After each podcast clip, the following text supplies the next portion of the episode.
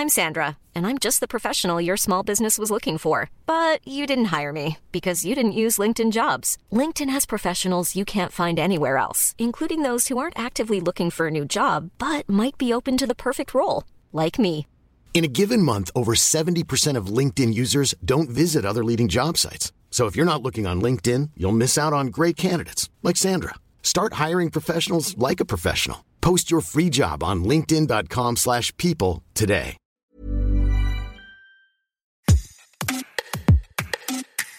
Masturbation, pratique sexuelle solitaire consistant en un attouchement des organes génitaux pour se procurer du plaisir, l'orgasme.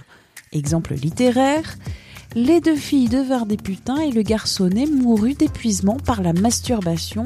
Journal d'Edmond et de Jules de Goncourt 1890. Métaphoriquement, vieilli, effort intellectuel ou moral infécond. La source, le Centre national de ressources textuelles et lexicales, le DICO du CNRS. On va parler de masturbation, du corps et de la place des femmes dans la société, de politique dans cet épisode de Tout s'explique, le rendez-vous sexualité, santé et société de Minute Papillon. Je suis Laetitia Béraud et notre invitée est... Je m'appelle Julia Pietri, je suis autrice et la fondatrice du compte Instagram Gang du Clito, un compte féministe et militant. J'ai aussi monté une maison d'édition qui s'appelle Better Call Julia, qui est une maison d'édition féministe qui euh, édite uniquement des femmes et des livres euh, euh, pour les femmes et par les femmes. Et tu as écrit le petit guide de la masturbation féminine qui est publié aujourd'hui au livre de poche. Exactement, c'était mon premier livre, le petit guide de la masturbation féminine.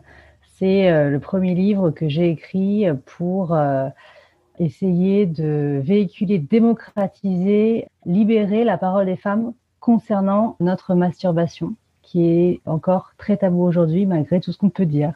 Ce livre est parti d'un constat en 98, euh, parce que c'est seulement à cette date-là, 1998, qu'on a découvert euh, cette anatomie exacte de cet organe féminin. Alors, à quoi sert la masturbation féminine? Ouh là là, la masturbation féminine, eh ben, elle sert à tellement de choses. C'est un baromètre de notre santé mentale, c'est du plaisir, et le plaisir, c'est du bien-être. Donc en fait, la masturbation, pour moi, c'est un chemin vers soi-même, c'est un chemin vers sa puissance en général, mais c'est aussi en fait euh, une connexion à son corps. C'est également, euh, bien sûr, bah, de, des orgasmes, du plaisir. Ça peut être thérapeutique en fait parce que euh, quand on a des règles douloureuses, bah, on va se masturber et ça peut apaiser aussi les, les, les, douleurs. Quand on est stressé, ça peut apaiser aussi les maux de tête. Et dans mon livre, j'ai énormément de témoignages qui disent aussi que ça, ça contribue aussi à apaiser les douleurs euh, de l'accouchement par exemple. Et d'ailleurs, est-ce que la masturbation, ça doit servir à quelque chose ou pas au final? Bah, la question est difficile. Moi, je pense que tout doit servir à quelque chose. Parce que je suis euh, dans l'idée que euh, c'est le contraire de consommer. C'est le, contraire de consommer ce qui sert en fait. Ce qui sert, c'est euh, ce qui fait du bien, c'est ce qui est nécessaire. Donc pour moi, la masturbation, elle doit servir à quelque chose dans le sens où si elle sert pas, c'est qu'il n'y en a pas. dans le sens où c'est pour moi la seule sexualité que l'on a avec soi-même toute notre vie. C'est la seule qu'on partage pas, c'est la, c'est la seule qui fait qu'on est nous-mêmes, c'est la seule qui grandit avec nous. On se masturbe pas de la même façon quand on a 5 ans, 10 ans, 30 ans et 50 ans. Donc en fait, c'est euh, pour moi voilà, c'est comme euh, faire du yoga, c'est comme euh, la politique du bien manger. c'est comme la politique de faire attention à, à pas abîmer son corps et de pas mettre n'importe quoi à l'intérieur. En fait, de bien respirer, etc. Pour moi, c'est politique de se faire du bien et en fait, se faire du bien, ça s'arrête pas à l'estomac, c'est aussi en dessous de la ceinture et il faut pas tabouiser juste quelque chose qui est gratuit euh, qui est à portée de toutes et euh, qui fait juste du bien en fait. Il n'y a pas de mal à se faire du bien euh, dans tous les sens du terme. Ce que j'entends, c'est que la masturbation, elle a des bienfaits qui dépassent évidemment le plaisir sexuel. Elle permet aussi de connaître le corps, son propre corps, et tu le dis dans ce livre, elle permet aussi de nous approprier notre corps. C'est quoi cet enjeu de l'appropriation du corps par les femmes? Pour moi, c'est un enjeu de réappropriation. Parce que pour moi, on nous a volé notre sexualité, on nous a trahi, on a euh, volé notre sexualité dans le fait que, un exemple très concret, moi, en 98, j'ai eu l'impression de découvrir l'anatomie exacte du clitoris, alors qu'en fait, quand on fait des recherches, le clitoris, on le connaît très très bien et depuis très longtemps. La preuve en est que euh, les momies qui ont été retrouvées étaient excisées. Donc c'est-à-dire qu'il y a des millions, euh, enfin il y a, on va dire il y a des millions, enfin non, il n'y a pas des millions d'années. Je vais un peu loin, mais on va dire que depuis le début de l'humanité, depuis le début des civilisations, euh, finalement on sait très bien à quoi sert le clitoris et on en a tellement peur que sans Internet, sans le téléphone, etc., tous les peuples, parce que l'excision c'est pas uniquement en Afrique ou en Amérique du Sud, etc., c'était partout.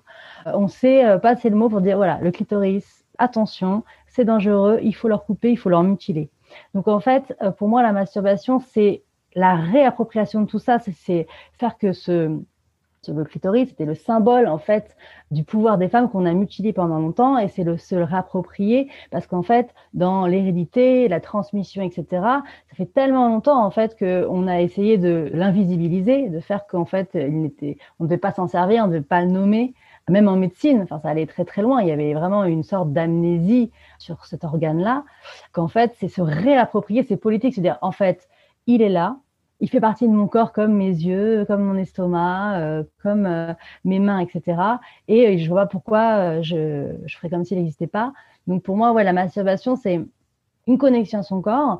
Mais je pense qu'à l'époque où l'on est, dans, au moment où on se réapproprie, où c'est tout nouveau, en fait, finalement, de se dire, ah, on a un corps intérieur, oh, ok, ça ressemble à ça. Alors que finalement, on est, euh, on est un pays du G8, on va aller sur Mars euh, en 2024, mais on n'était même pas foutu avant 2008 d'avoir une échographie du clitoris. Donc, euh, c'est quand même fou quand on y pense. C'était qu'il y avait une hérésie, un retard immense en médecine. Et euh, c'était pas que religieux, c'était pas que dans les familles, etc. Enfin, je veux dire, si même en médecine contemporaine, ma que j'ai suivie depuis que j'ai 15 ans, elle n'avait pas étudié le clitoris. Donc, comment en fait c'est possible que ensuite nous, on puisse se sentir bien et on puisse euh, comprendre ce qui se passe à l'intérieur de notre corps, puisqu'en fait, c'est comme si euh, on parlait de quelque chose qui n'existait pas.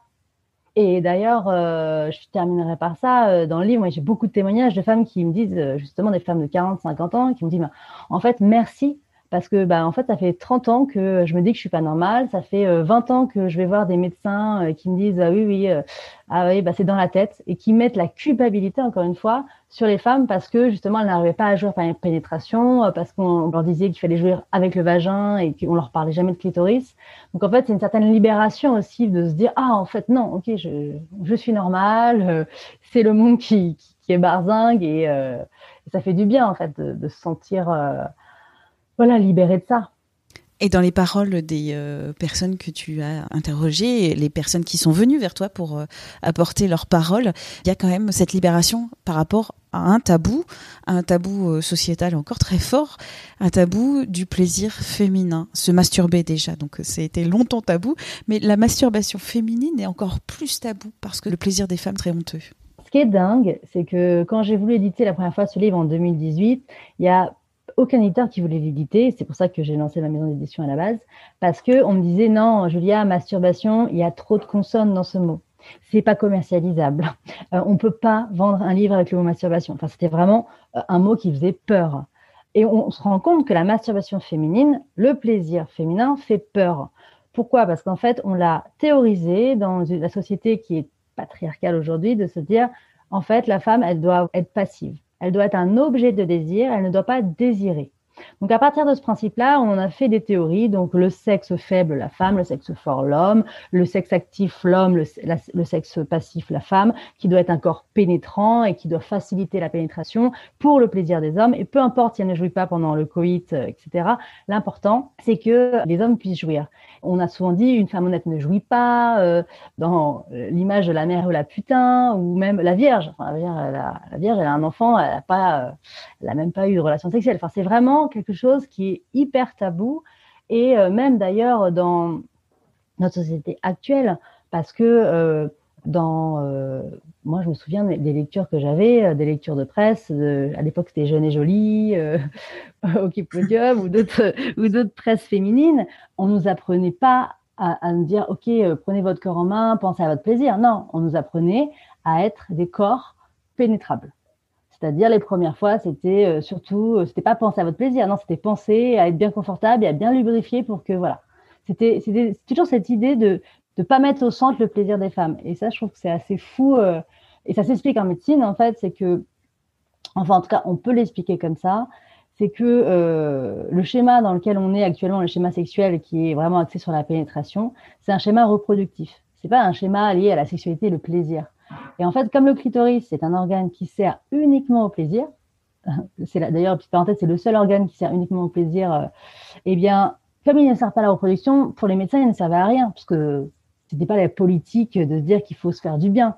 La médecine, elle soigne ce qui fait mal, et sinon, euh, ce qui euh, est fait pour continuer à, que l'humanité se porte bien, donc faire des bébés, quoi. Le clitoris, il servait pas à ça. Et d'ailleurs, dans le livre, j'en parle, c'est qu'à un moment, la médecine a cru que le clitoris était utile dans la reproduction au niveau de la Renaissance, et je mets un, tableau, etc., et j'en parle, c'est moment, c'était mis en avant, parce qu'on s'est dit, waouh, en fait, le clitoris, ça sert à la reproduction, donc là, c'était permis d'en parler. Et à partir du moment où on a compris que, en fait, euh, c'était euh, un ovule, le spermatozoïde, et que, que le clitoris n'avait pas de, de, fonction mécanique dans la reproduction, bah là, on l'a encore oublié, on l'a remis de côté et on s'en foutait. Je pense que c'est vraiment lié à, l'idée que la femme ne doit être qu'une mère, on doit procréer, mais pas, pas jouir. C'est une sexualité féminine et une histoire de libération des femmes. Donc, le sujet est politique. Le sujet est très politique. Ah bah, le sujet est, je dirais même, est presque politique actuellement. Parce que, en fait, euh, c'est quelque chose qui est au centre de euh, l'imaginaire collectif qui promeut la culture du viol dans nos sociétés.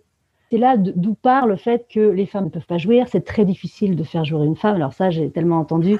C'est pour ça d'ailleurs qu'on a inventé des sextoys hyper compliqués parce qu'il faudrait des machines hyper complexes pour faire jouer une femme. Ça, ça me fait bien rigoler parce qu'en fait, c'est aussi facile de faire jouer une femme que de faire jouer un homme. Hein. Ça, c'est, sûr, c'est casser le mythe. Et puis, en fait, ça contribue à cette culture du viol de se dire que voilà, il faut euh, que les femmes sont des victimes en puissance, des corps en puissance pour être violées j'ai grandi, on m'a toujours dit fais attention, euh, sors pas comme ça. Euh, euh, voilà, la nuit nous appartient pas encore. Même moi aujourd'hui, j'ai 36 ans. Quand je sors la nuit, je me dis voilà, je, me sens, je sais que je, potentiellement, je peux être en danger. L'espace public nous appartient même pas encore. C'est tout ça en fait qui fait que se réapproprier son corps, c'est le début de se réapproprier aussi politiquement de l'espace, de la place, une égalité, et donc aussi dans l'espace public, et donc aussi en politique, et donc aussi au travail, et donc aussi dans la famille, et donc aussi dans le couple. En fait, de remettre cette sexualité au centre, bah, dans le couple, ça change aussi les relations euh, sexuelles. Dans la famille aussi, ça change le, rôle où on va pas être uniquement une mère. Au travail, ça change également le fait de, casser l'image euh, des, femmes dans le sacrifice au travail, dans la passivité, etc., etc., qui euh, vont avoir de toute façon obligatoirement des congés maternité parce qu'absolument elles veulent des enfants, etc. C'est se réapproprier globalement en fait notre place et ne plus avoir peur de prendre de la place au lit, euh, finalement, euh, comme dans la rue. Merci à Julia Pietri pour cet entretien. Minute Papillon avec son point d'exclamation, sa petite vignette bleu ciel, c'est un podcast d'actu généraliste de 20 minutes. Vous pouvez le retrouver gratuitement sur toutes les plateformes d'écoute en ligne. N'hésitez pas à vous abonner, c'est gratuit. Pour nous écrire une seule adresse, audio 20minutes.fr. On se retrouve très vite et d'ici là, bonne écoute des podcasts de 20 minutes.